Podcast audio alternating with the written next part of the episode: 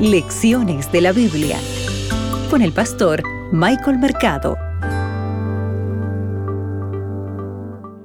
Hola, hola querido amigo, bienvenido a tu programa Lecciones de la Biblia.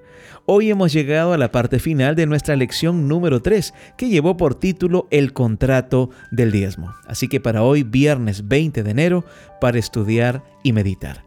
Abre tu Biblia, que juntos escucharemos la voz de Dios. Hoy meditaremos en Malaquías el capítulo 3, el versículo 10. El texto bíblico dice lo siguiente, traigan todo el diezmo a la tesorería y haya alimento en mi casa. Y pruébenme en esto, dice el Señor Todopoderoso, a ver si no abro las ventanas de los cielos y vacío sobre ustedes bendición hasta que sobreabunde. Apreciado amigo, durante toda esta semana hemos estado estudiando esta maravillosa lección, ¿verdad? Recuerda que somos propiedad de Dios por partida doble, porque Él nos creó y nos redimió. Tú puedes leer esto en Juan el capítulo 1, versículo 1 y también el versículo 18 y el texto, ¿verdad? Que tal vez ya tienes en mente de Juan 3:16. Perdimos todo cuando el pecado entró en el mundo, pero Dios nos dio una oportunidad mediante su pacto para recuperar lo que perdimos. Nuestra aceptación del pacto incluye la restauración, el desarrollo y la devolución a Dios de todo lo que tenemos y somos, nuestro tiempo, nuestro cuerpo, nuestros talentos y nuestras posesiones.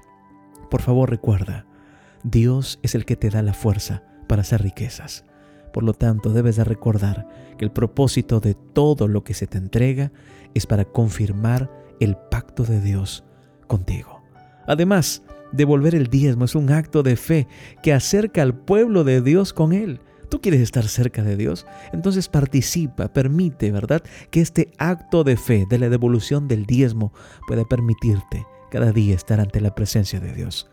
Pero recuerda que el pacto divino ordena que todos los diezmos deben llevarse a la tesorería, la sede administrativa, la sede financiera del pueblo de Dios. Todo el diezmo también debe usarse para sostener a los pastores en la obra de Dios. Y finalmente, apreciado amigo, para que sea un diezmo fiel, debe darse antes que cualquier uso personal o deducción sobre toda la ganancia con la que somos bendecidos. La fidelidad tiene significado espiritual y gran poder, porque sabemos que es el resultado de la gracia de Dios. Amigo, recuerda, Dios te entregó salvación Dios te entregó bendiciones mediante el pacto que Él estableció, que fue sellado con la sangre de Jesús, su Hijo.